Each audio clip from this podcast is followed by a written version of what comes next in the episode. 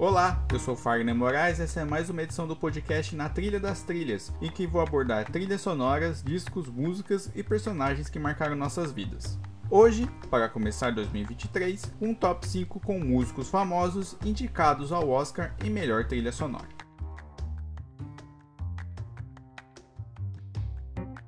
O tema desse podcast foi decidido após David Byrne, de maneira surpreendente, entrar na disputa pelo Oscar na categoria Melhor Canção Original, ao lado da cantora Mitski e do grupo Son Lux, compositores da trilha sonora original do filme Tudo em Todo Lugar ao mesmo tempo. Para quem não sabe, Byrne concorreu e venceu uma estatueta uma vez na carreira.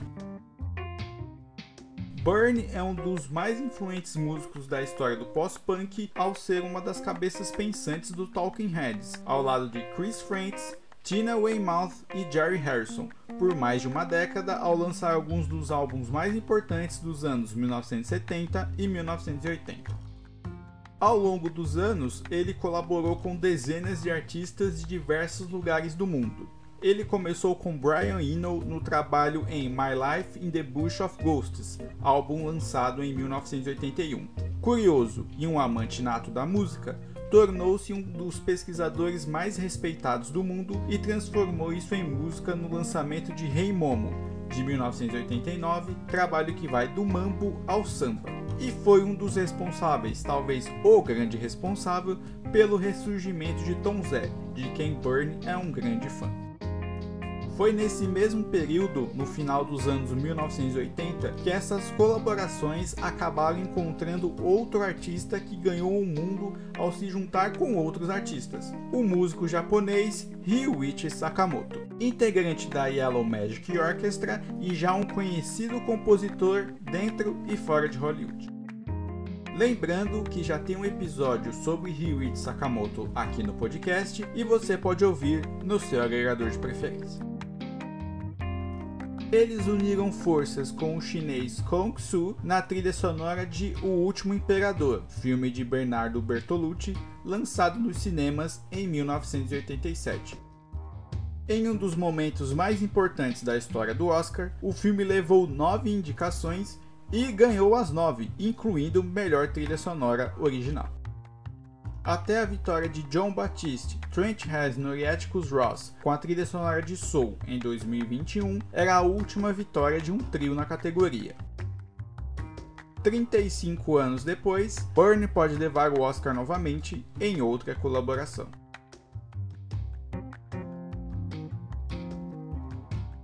O quarto colocado dessa lista concorreu ao Oscar com a música tema do que muitos críticos e fãs consideram a grande obra-prima da carreira.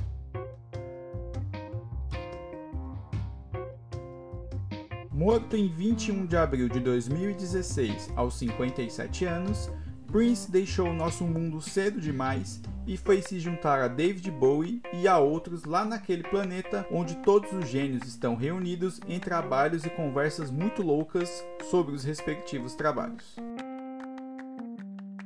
Purple Rain fez de Prince um astro mundial, um desses raros que surgem no mundo ocasionalmente e vão embora na mesma velocidade. O lançamento do álbum em si já seria algo enorme, mas ele trabalhou desde o primeiro minuto da carreira para virar alguém enorme, e foi isso que aconteceu. O trabalho dele como músico e compositor foi evoluindo ao longo dos anos e chegou ao ponto alto no lançamento de 1999, em 1982, um álbum duplo de teor futurista em que ele troca o preto pelo roxo e consegue fazer um disco cheio de sensualidade e ousado sem abdicar dos fãs antigos, mas ele iria ainda mais além. Ele basicamente obrigou o empresário a conseguir um contrato para ele fazer um filme ou seria demitido, e ele conseguiu um, basicamente para contar a história da vida do cantor. Entre idas e vindas, roteiro reescrito mais de uma vez, desistências e momentos frustrantes, Purple Rain, o filme, foi para as telas em 27 de julho de 1984, um lançamento da Warner Bros. Dois dias antes, Prince lançou a trilha sonora de mesmo nome, sendo mais um estouro da carreira ao estrear direto na primeira colocação da parada americana e passar 24 semanas seguidas entre os mais vendidos. Purple Rain. O disco passou dois anos e quatro meses na parada com When Doves Cry, Let's Go Crazy, Purple Rain e I Would Die For You, figurando entre as melhores músicas de 1984. Com essas credenciais, ele acabou concorrendo ao Oscar na categoria Original Song Score, uma das muitas subcategorias de melhor trilha sonora original ao longo dos anos. E ele venceu, superando Os Muppets Conquistam Nova York, de Jeff Moss, e Songwriter, de Chris Christopherson, em um momento histórico para a música pop da época.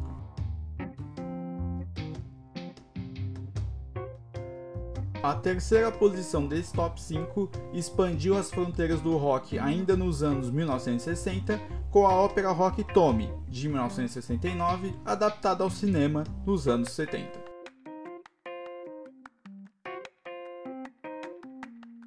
Pete Townshend estava cansado da fórmula musical de canções pop de 3 minutos e, incentivado pelo empresário e produtor Kit Lambert, começou a trabalhar em músicas maiores com desenvolvimento musical maior. Real One and Two, do álbum The Who Sellout, de 1967, foi o primeiro experimento a unir dois segmentos musicais diferentes em uma mesma música.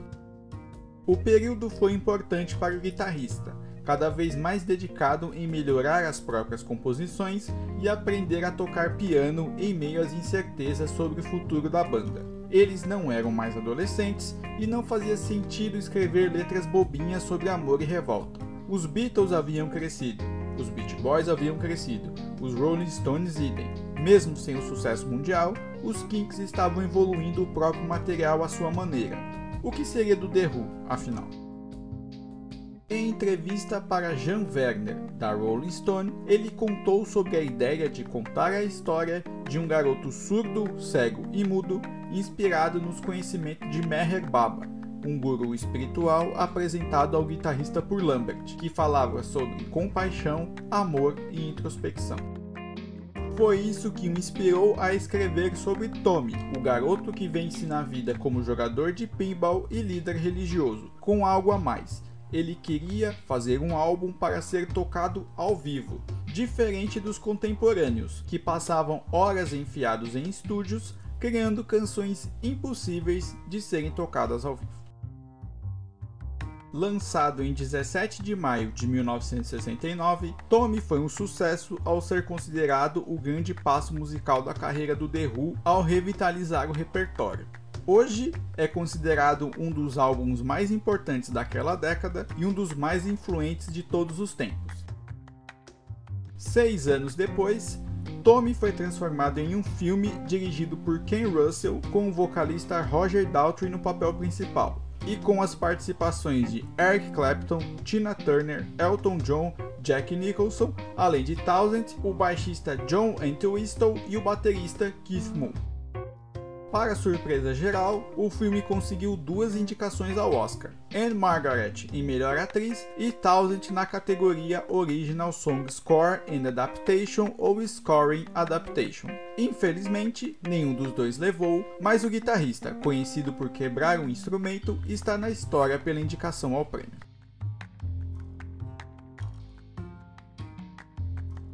O segundo colocado da lista está naquela estatística lamentável de nunca ter vencido o Oscar. Bem, como diria o poeta, azar do Oscar.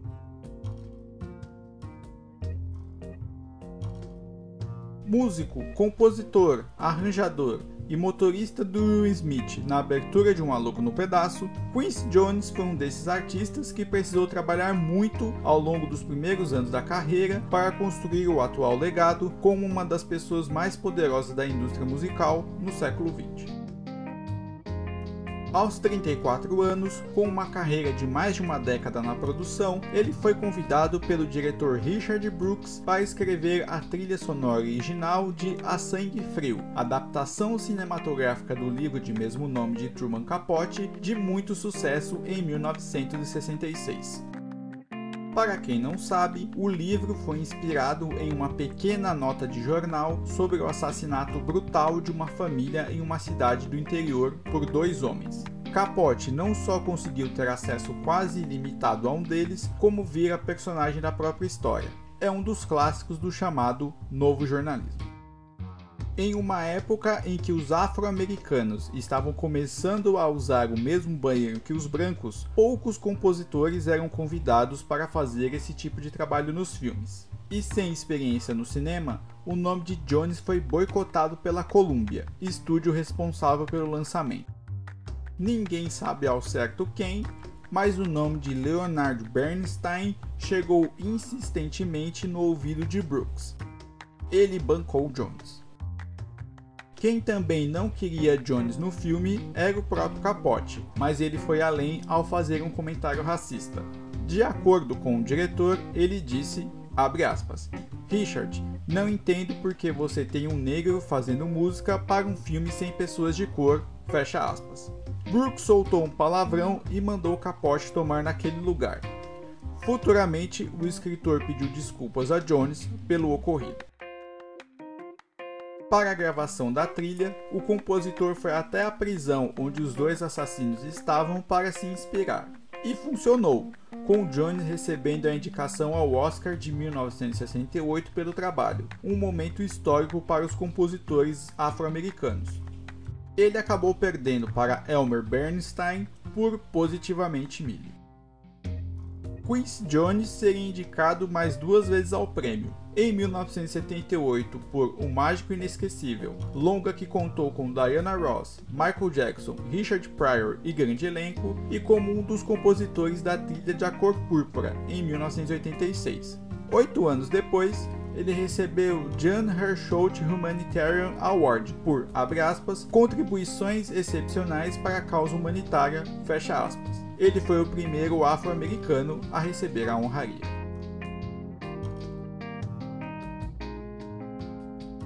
O primeiro colocado da lista é uma banda que mudou a história não só da música, mas de toda a cultura pop de uma época. Se você falou Beatles, você acertou.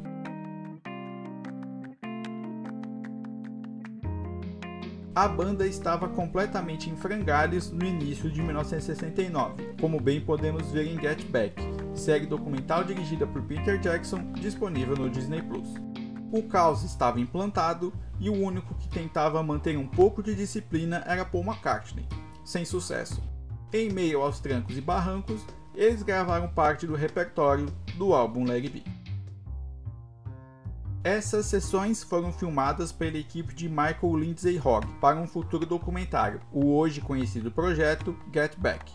Com amplo acesso ao grupo, estúdios, produtores e famílias, o diretor contou um pouco desse período que misturava momentos criativos e nervosos, todos na mesma intensidade.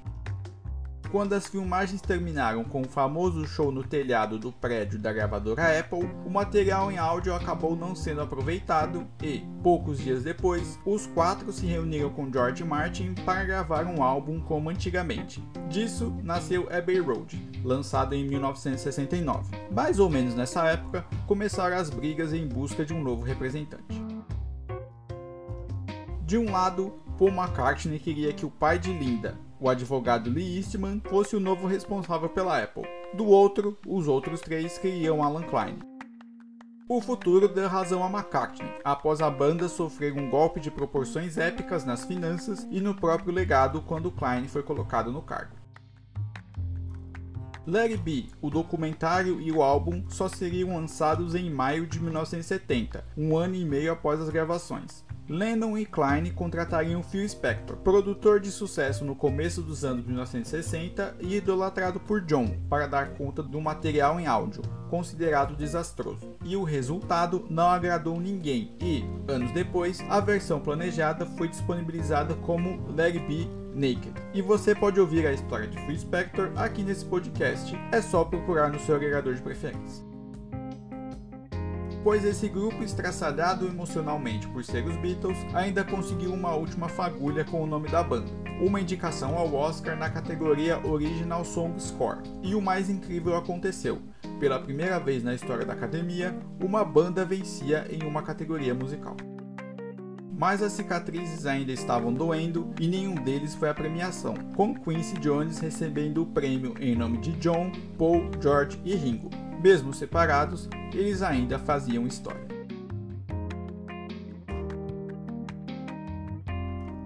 Esse foi o Na Trilha das Trilhas, podcast sobre trilhas sonoras, álbuns, personagens e músicas históricas do cinema, da TV brasileira e mundial. Siga o podcast no seu agregador favorito e avalie, porque sua opinião é muito importante para nós. Eu sou Fagner Moraes e estou no Twitter e no Instagram como arroba Fagner Moraes e aceito sugestões de temas para as próximas edições e assine minha newsletter, a Notícias da Semana, lá no Substack. E estamos também no YouTube. Basta procurar por Na Trilha das Trilhas que você encontra todos os episódios disponíveis por lá também. E se você gostou do meu trabalho, minha chave Pix está na descrição da edição e você pode doar qualquer valor. Até a próxima!